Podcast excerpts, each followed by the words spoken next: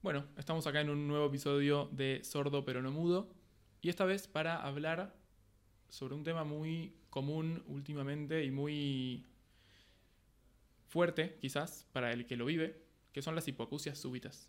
O sea, de la nada, un día, por algún motivo, perdiste la audición, pum, de golpe, o toda, o un poquito, o mucho, y nos vamos a meter de lleno a hablar, porque yo no sé nada del asunto, vamos a hablar hoy con la doctora Paula Ontivero.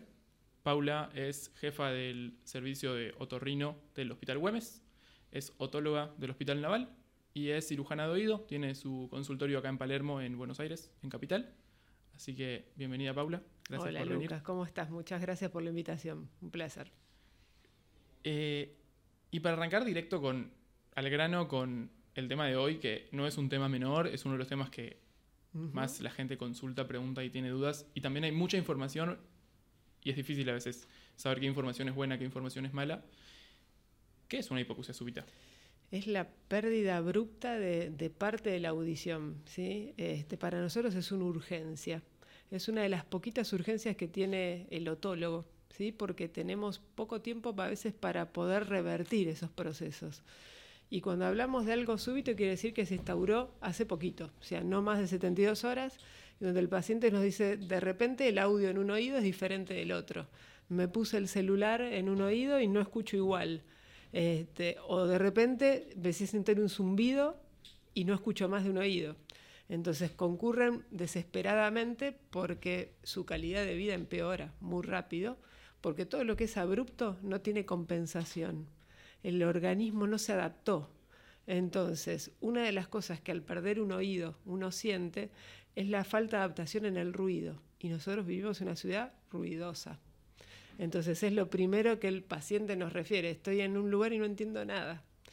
Este, y es muy preocupante. Entonces no llega o hacia la guardia o rápidamente alguien de la guardia nos lo deriva al servicio de otología. Y es verdaderamente una urgencia. ¿Y hoy puede ser que está más, eh, es más común que antes? O yo porque quizás me metí en el mundo de la... No es que sea más común, es que por suerte hay mucha información, incluso información dentro del ambiente médico. ¿sí? porque llega alguien con una pérdida abrupta de la audición y uno tiene que identificar también que es una hipoacusia súbita. Nosotros le llamamos hipoacusia súbita a la pérdida de la audición del oído interno, que es abrupta y que se da en tres frecuencias consecutivas y que baja más de 30 decibeles. ¿Sí?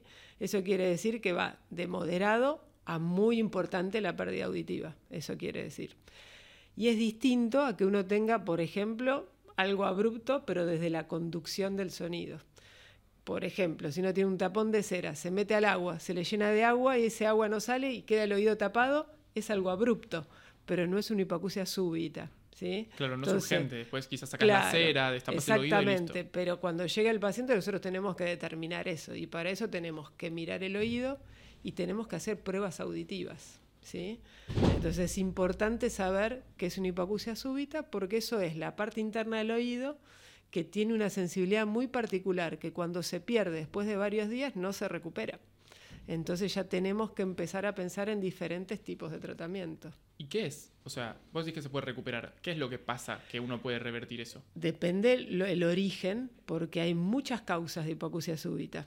Por ejemplo, te doy un ejemplo. Hay pacientes que tienen, alguno ha escuchado, por ejemplo, síndrome de Menier. Es una enfermedad que cursa con vértigo, con un zumbido en el oído y con pérdida auditiva abrupta. ¿Sí? El oído se llena, se llama hidrop, se llena de líquido el oído interno y se aplastan las células chiquititas que tiene el oído interno y deja de escuchar. Pero es una de las pocas que al sacar el líquido del oído recupera la audición. Lo que pasa que en cada crisis puede ir deteriorando la audición. Esa es una de las tantas, ¿sí? Por ejemplo, puede ser postviral, uno tiene una enfermedad viral X, ¿sí? Y el virus puede afectar la parte interna del oído, ¿sí? Y deteriorar rápidamente la audición. O puede ser de origen vascular, un paciente diabético, un paciente con hipertensión arterial. Este, son patologías muy comunes de la gente y que puede traer una afección en el oído. El oído es muy sensible. Y así como en los nenes chiquititos, cualquier problema sobre el oído puede causar una pérdida total de la audición, a lo largo de la vida también puede pasar. Y es más frecuente este tipo de hipoacusia súbitas en la edad media de la vida. ¿Qué sería? Entre los 20 y los 50 años, ¿sí? los pacientes de edad media. ¿sí? Por suerte es más este, común que sea unilateral. Son muy pocos los pacientes que tienen algo de los dos oídos que eso ya pasa a ser una catástrofe. ¿sí? Claro, sí, te apagás del mundo. Exacto, te apagás del mundo del sonido, de repente. ¿sí? En cambio, cuando es un oído, cuando uno pierde un oído, pierde algunas habilidades, pero no deja de escuchar. Yo siempre les hago esta diferencia para que la gente entienda, porque dice, bueno, muchos te dicen, te quedaste sin un oído, tenés el otro. ¿sí? No es tan así. Por algo tenemos dos oídos y tenemos la necesidad del estéreo. ¿sí? Nosotros siempre se los demuestro con la vista. Cuando nosotros perdemos un ojo, y yo te sigo viendo, Lucas, pero lo que tengo acá al costado no lo veo. Me tengo que girar para poder verlo y no tengo la tercera mm. dimensión. ¿sí? Eso es fácil de entender con los ojos. Con la audición, cuando perdemos un oído, perdemos dos habilidades. Una, la de escuchar en ruido, porque el cerebro tiene una función que con un oído apaga el ruido y con el otro te escucha. Y esa función la perdemos de repente. Y la otra es de localizar los sonidos. Voy a la calle, me tocan bocina y no sé dónde me están tocando bocina. Me llaman y no sé dónde me llaman. En cambio, el paciente que tiene desde hace muchos años la pérdida auditiva de un oído se adapta. Y este paciente que de repente se le fue la audición de un oído no se adapta y viene enloquecido. Ese es el, problema más grande. Y vienen a golpearte la puerta y decir, ¿cómo hago con mi vida normal? Claro. Hace poco Dos cosas que, me, que, se me vinieron a la cabeza. Eh, hace poco hablaba con un chico de México, de 25 años, tuvo cáncer de testículo y le mandaron a hacer quimio y se pasaron, le hicieron tres veces la quimio que tenía que hacerse. Se equivocaron en la orden médica. Entonces cuando se fue a hacer la quimio, le hicieron la quimio esa y después perdió audición. Bueno, hay muchos remedios, ¿sí? como algunos quimioterápicos, no todos, ¿sí? para no asustar. Este, hay algunos antibióticos también que se llaman ototóxicos. Pueden causar toxicidad en el oído interno por la labilidad justamente del oído interno. Entonces, en el caso de las quimioterapias, nosotros hacemos controles auditivos antes y después para determinar que la audición no fue alterada. O sea, es una de las causas, los remedios que son ototóxicos. ¿Mm? Ok, sí y es un tema. Bueno, y a lo, que, a lo que iba con esto, que el chico me decía, ahora ya está, yo ya me recuperé y estoy bien, no tengo más cáncer, pero no puedo entender a la gente cuando me habla. Y ahora no sé cómo vivir. Eh, y mi familia dice, ya está, superaste la muerte, pero ahora no me puedo comunicar ni con mi familia. Bueno, entonces está metido y necesita otro un problema. no puede conseguir la plata para pagarlo. Mm. En México el Estado no los ayuda. Eh, y esto es un quilombo y está viendo ahora cómo puede resolver eso. Exactamente. Lo bueno de todas las pérdidas auditivas o la esperanza que uno les da es que hoy hay tratamiento para casi el 99% de todas las patologías del oído, hasta la pérdida auditiva más compleja. ¿sí? El tema es el acceso. Nosotros dentro de nuestro país tenemos gran accesibilidad a todo el tema tratamiento, especialmente en lo que son implantes auditivos.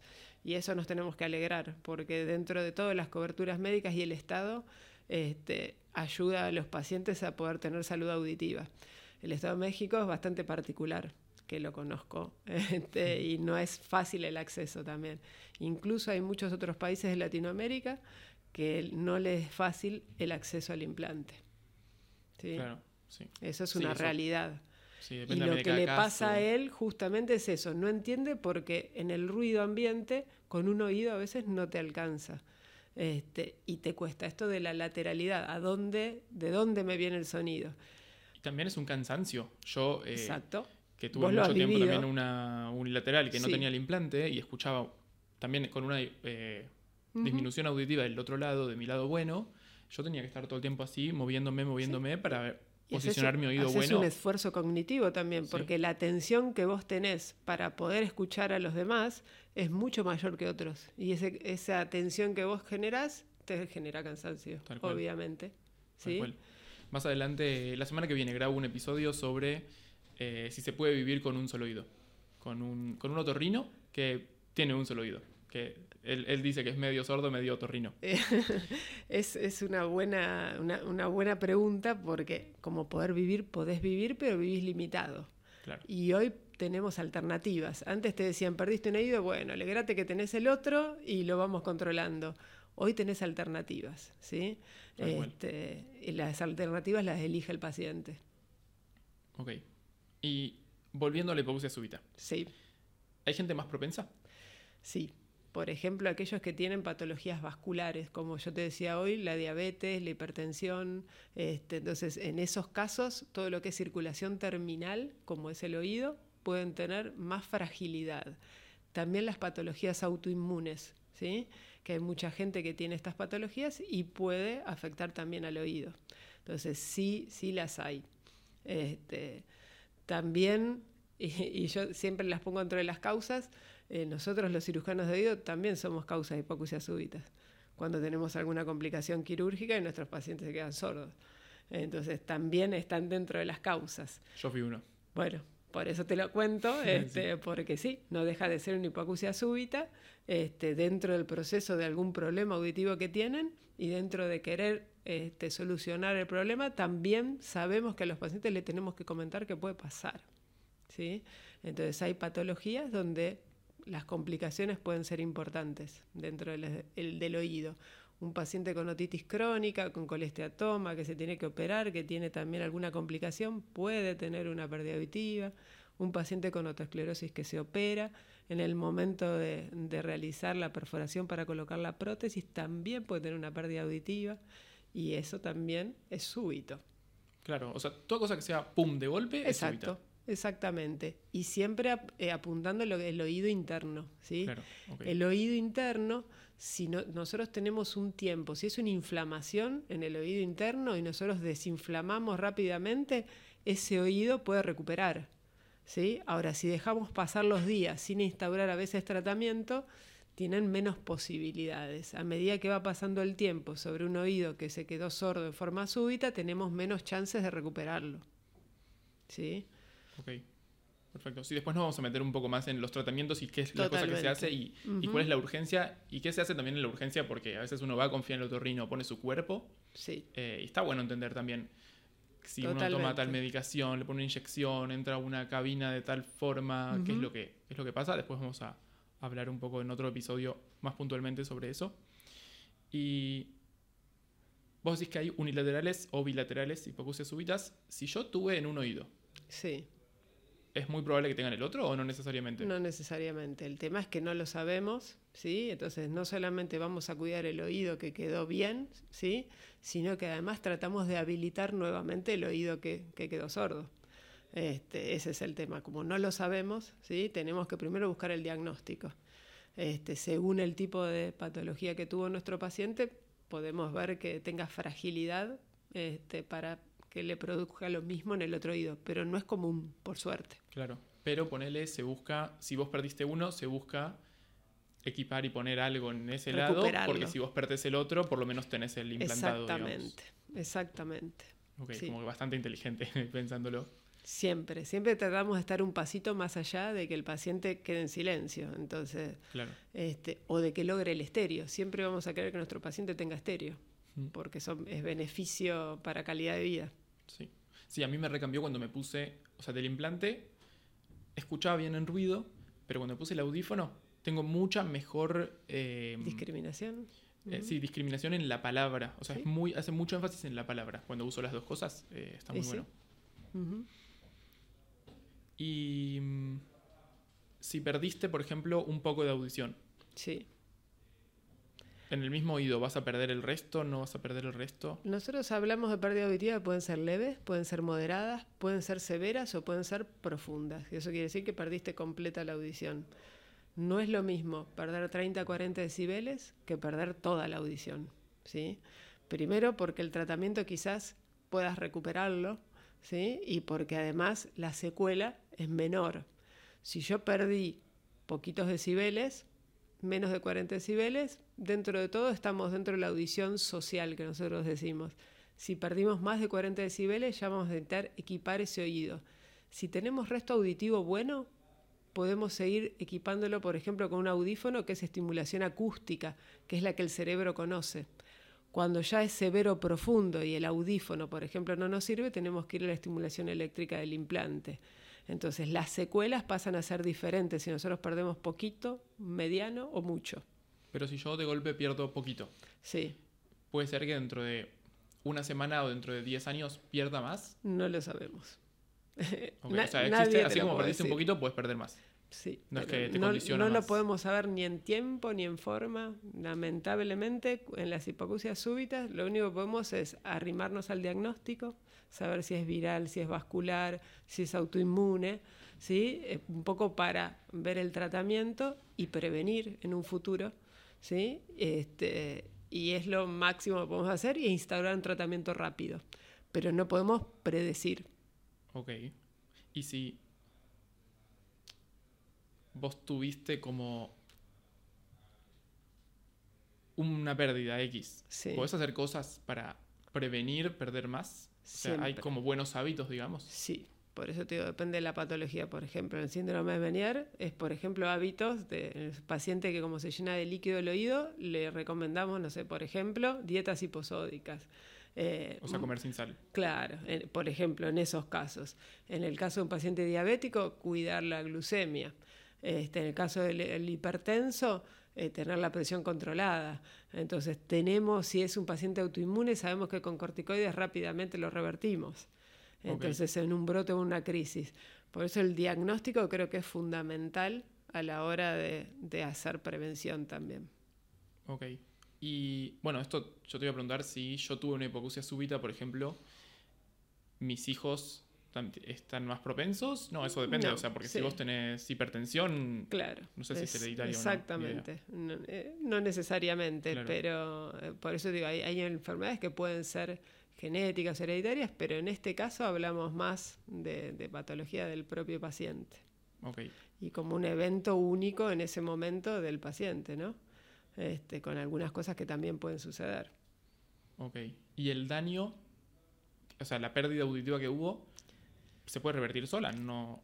Se puede revertir a veces sola, por ejemplo en el caso de las virales, donde se inflama el oído y a veces no damos tratamiento porque el paciente nunca vino o llegó tarde a la consulta y, y se recupera. A veces no hacemos nada y el paciente recupera. O a veces podemos hacer de todo y no recuperarla. Estas son las cosas del tratamiento de las hipoacusias súbitas. Pero si yo tengo un arsenal de cosas por hacer, se lo voy a dar todo porque tengo poco tiempo. ¿sí? Tengo pocos días, tengo pocas semanas. Si pasó un mes y yo no revertí esa audición que se cayó, raramente la pueda levantar. ¿sí? Entonces eso es importante en el abordaje terapéutico. Ok, o sea, la Sí, urgencia, digamos. La urgencia, exacto. Por eso digo, como es que es una de las pocas urgencias de nuestra especialidad. Ok. Y creo que sí nos podemos meter en el tratamiento porque estamos bien de tiempo. O sea. ¿qué cosas se hacen? Y nosotros cuando detectamos una hipoacusia súbita, es importante, por eso digo, di- primero diagnosticarla. Saber qué se cayó, cuántas frecuencias se cayeron, cuántos decibeles se cayeron y empezar rápido el tratamiento. El tratamiento se basa en desinflamar lo máximo posible y que le llegue sangre al oído. Entonces desinflamamos con corticoides y damos vasodilatadores. Eso es fundamental en el tratamiento. Entonces vas a ver que le damos o corticoides intramusculares o corticoides vía oral. El corticoide tiene algunas características que la gente este, a veces le tiene miedo al corticoide. Mm, ¿Por qué? Pues son los tratamientos largos, porque pueden traer complicaciones. Por ejemplo, si el paciente es diabético, el corticoide lo- le puede aumentar la glucemia, le puede traer problemas y ahí nos limita un poco el tratamiento. Entonces, el corticoide, además de darse en forma sistémica, que es vía oral, intramuscular, lo podemos inyectar en el oído, ¿sí? que es local. Ponemos una agujita dentro del oído medio y le inyectamos un líquido corticoide durante 40 minutos y a través del oído medio pasa por lo que llama la ventana redonda al oído interno y puede desinflamar.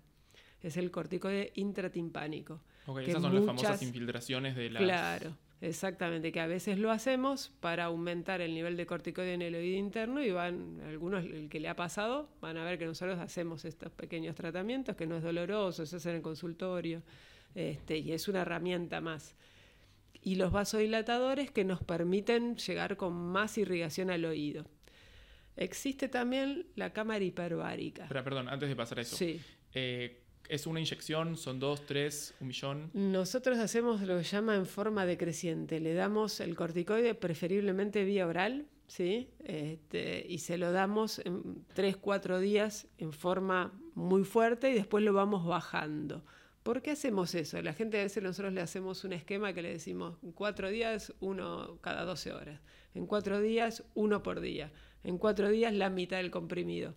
Porque nosotros tenemos corticoides endógenos, que es lo que produce la suprarrenal. Cuando nosotros agregamos corticoides en medicamentos, eh, suspendemos la producción local. Y eso tiene un eje con la hipófisis, que lo anula. Entonces lo vamos descendiendo de esa manera para que el organismo empiece a producir sus propios corticoides. ¿sí? En forma aguda el corticoide no trae mayores problemas tratados de esa manera. Corticoide trae problemas cuando le damos mucho corticoide por mucho tiempo prolongado a dosis altas, ¿sí? Entonces no se tienen que asustar, ¿sí? Porque es una dosis controlada. Sí, exactamente.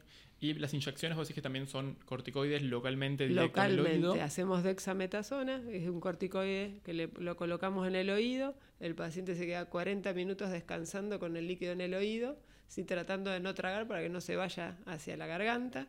¿Sí? acostado y así el corticoide también pasa a través de la ventana hacia el oído. Entonces es una forma local de aplicarlo. ¿Es una inyección a través del tímpano? Claro, pinchamos un poquito el tímpano, ahí nos odian un poquito, pero es un ratito, ¿sí? Vale la pena. Y puede ser una inyección y que se revierta, pueden ser dos, sí, exactamente. Hacemos una, esperamos una semana, le hacemos una audiometría. Si hay mejorías, no repetimos. Si no hay ninguna mejoría, repetimos a la semana y le podemos hacer hasta cuatro en un mes, cuatro semanas. Ok. ¿Sí? Eso lo hacemos. Y si, o sea, ya una quinta no se puede hacer. No vamos a encontrar mucho resultado después de un mes este, si el oído no revirtió. Lamentablemente. Y si viene un paciente te dice, haceme una más, por favor, con toda la ilusión del mundo. La podemos hacer porque no va a cambiar en nada, sí, no le va a complicar, pero sabemos que va a tener poco resultado. Ok. De hecho, a veces nos llegan pacientes a las 3, 4 semanas, lamentablemente, y lo hacemos, lo intentamos. ¿Sí? Sabemos que con muy poca chance. Claro. ¿Sí? Y lo que te contaba recién, por ejemplo, en el Hospital Naval donde trabajo, nosotros usamos cámara hiperbárica para los buzos. Eso es como poner mucho oxígeno de repente, ¿sí? Y a veces no sirve para llevar oxígeno al oído. No lo hacemos siempre porque el acceso a la cámara hiperbárica no la obtenemos siempre y es caro, pero es una alternativa más. No podemos decir que eso nos cambia el tratamiento, pero si lo tenemos, eh, lo usamos también como una alternativa más. Es básicamente meterte en un aparato que te da más oxígeno. Más oxígeno a más atmósferas, exacto. Me parece como un, como un submarino, te metes ahí adentro y te ponen eh, el oxígeno a presión. A veces lo usan, ¿viste? Los jugadores cuando se van a jugar a la altura, mm. lo usan para tener más oxigenación, lo usamos para las úlceras de la pierna, lo usamos para mucha patología vascular. Y cuando el paciente las tiene, a veces la cámara hiperbárica le favorece la irrigación. Ok, es lo mismo por lo que uno da vasodilatadores, digamos, para que llegue más oxígeno. Exactamente. Ok, pero por otra vía. Acá le metes el oxígeno sí, en vez señor. Así es. Sí. Ok. ¿Y algo más se puede hacer? No mucho más. Este, el, tema es ese. El otro es buscarle la causa. Y con la causa también ver en el momento y un poco predecir si tiene posibilidades de recuperar más rápido, de no tener secuelas o de no repetir. Pero por ahí pasa el tratamiento. Ok, acá tienen una pregunta. Sí, claro. Eh, perdón, y con respecto al tratamiento que acabas de contar, ¿hay algún efecto secundario que la gente tenga que tener en cuenta? Sí, por eso digo, en el caso de los diabéticos... ¿Se escuchó la pregunta por acá o la repito? Porque desde la producción, la cabina, y están haciendo una pregunta que está muy buena y es si hay efectos secundarios en este tratamiento. Claro, los corticoides, por ejemplo, el manejo, si tenemos un paciente diabético, el corticoide en forma sistémica puede aumentar la glucemia y puede traerle problemas al paciente. Entonces, en esos casos preferimos la inyección nitrotimpánica. ¿sí? Son pacientes que tenemos que tener bastante cuidado con el corticoide. Este, los vasodilatadores a veces dan cefalea y hay pacientes que no los toleran. Entonces son estas pequeñas cositas que uno tiene que ajustar en el tratamiento. En los pacientes, por ejemplo, con autoinmunidad, que ya está diagnosticada, eh, el corticoide es fabuloso porque les corta rápidamente este, la respuesta. La autoinmunidad es cuando nuestro propio organismo ataca nuestras mismas partes del cuerpo, ¿sí? Y puede atacar nuestro propio oído. Entonces, en esos casos, el corticoide mejora. Ok. O sea que también puede como... Y puede beneficiar a otras cosas. Sí, sí, puede ser un desinflamatorio, lo usamos como desinflamatorio. Ok. Y... O sea, el mayor cambio entonces de una persona que tiene una hipoacusia súbita unilateral es esto que decías antes de escuchar en ruido y la lateralidad. Sí, O sea que mayormente lo que va a percibir, siento que quizás una persona no, no se pone a pensar, uy, perdí- no sé dónde viene el sonido o una cosa así, pero sí vas a un bar, a un se ve restaurante. aturdida, se ve aturdida Ah, te y aturdís. sí, se ve aturdida y le cuesta el entendimiento, pues está haciendo mucho esfuerzo. Y otra cosa que son los síntomas asociados. Hay personas que pueden, aparte de tener la hipoacusia súbita, en el momento pueden tener vértigo y un zumbido muy importante. Entonces, en esos casos la incapacidad es aún peor, porque cuando tenés vértigo, además perdiste el control de tu cuerpo. Entonces, en esos casos, este, ustedes recuerden que el oído interno tiene una función de audición y una función de equilibrio. Y si a veces tenemos algún problema viral o vascular, puede afectar las dos partes del oído interno. Y ahí se complica no solo la audición, sino el equilibrio. Y pasa a ser muy incapacitante en forma aguda para el paciente. Ok, entonces, eh, pérdida de equilibrio y qué más puede haber. El zumbido. Zumbido, el zumbido que a veces puede ser importantísimo también. Mm. Sí, yo, yo, por ejemplo tengo un zumbido, eh, pero cuando no uso el implante ni el audífono. Claro. Después cuando me pongo el implante, ahí se me va el zumbido porque es como Exactamente, que lo, escucho lo todo más. enmascarás, claro, lo enmascarás con el sonido, exactamente. Más adelante vamos a hacer un episodio De puntualmente zumbidos, sobre oh, zumbidos y acúfenos. Eh, Es, es un episodio importante es un episodio y importante. difícil sí, de tratar. Mm. Sí, pero bueno, no hay que... No sé, yo tuve momentos en donde eran más fuertes, a veces más... Yo, mis Sí. primeros acúfenos eran el latido de mi corazón. Claro. Eh, y mucho- mu- en muchos lugares me decía que era normal. Pero no sé si la gente escucha. siempre En latido. realidad, el oído, por al lado del oído, pasa la carótida y la yugular, ¿sí? Lo que pasa es que uno está acostumbrado a esos ruidos. El cerebro, cuando tiene ruidos este, que está acostumbrado, no le llama la atención, pero de repente la pérdida brusca de la audición altera la, este, toda la vía auditiva y en la corteza cerebral se interpreta un ruido que es muy fuerte. Cuanto peor es la, la pérdida auditiva, más fuerte es el zumbido y además asusta. Tener un ruido en la cabeza, hasta que te lo explican, ¿sí? es, te asusta mucho. Entonces estás pendiente de ese ruido. Sí, más asusta, en el te enloquece. O sea, Sí, está es- dentro de la cabeza. Sí. Entonces eh, es, es un síntoma muy enloquecedor en ese sentido y hay que, ya- hay que prestarle atención. Mm, Ok. Es un, un tema, la verdad. Sí, son todos capítulos que vas abriendo, Sí, que ventanas que vas abriendo. Tal cual. Y posibles episodios del podcast también. Seguro, no solo ventanas en la vida. Seguro, y bueno, es Sí. así, es la vida misma. Y bueno, vamos a dejar acá con este episodio de hipoacusia súbita. eh, y ahora vamos a hablar también, vamos a grabar otro más cortito, como de algún consejo que vos puedas dar como persona y como médica para afrontar esto. Y no sé si lo vamos a meter ahí o en otro episodio también. Yo sé que hay veces que recomiendan dos tipos de implantes diferentes en tanto las hipoacusias súbitas. Y estaría bueno también hacer uno breve de explicar por qué uno, por qué el otro, Es cuándo va uno, cuándo va el otro. Después de que pasó un mes de la pérdida auditiva, eso lo vamos a dejar para otro momento. Para por otro. eso, ahí se abren los caminos. ¿Qué me quedó? O sea, cuando pasó el tsunami, ¿qué quedó? ¿Sí? Quedó una secuela menor, una secuela más grande, ¿y qué hago con eso? Eso, por ahí es el capítulo siguiente. Ok, perfecto. Ahora lo, Sí. lo vamos a ver, lo vamos a hablar porque Sí. es eh, como la decisión, es una decisión muy grande. Si vos tenés Sí. que ponerte un implante auditivo o un audífono y decir, bueno, un implante es más fuerte la decisión Lo porque más importante es la información. El médico no puede eh, ser el que decide, sino que es el paciente que va a llevar todo. Entonces nosotros tenemos que dar información. Y con la información se llega a lo que uno desea. Y por eso es importante. Y ahora te le puedo explicar las cosas que yo me siento a hablar con el paciente una vez que, que tiene la secuela en el oído, qué quiere hacer con eso y cómo quiere mejorar.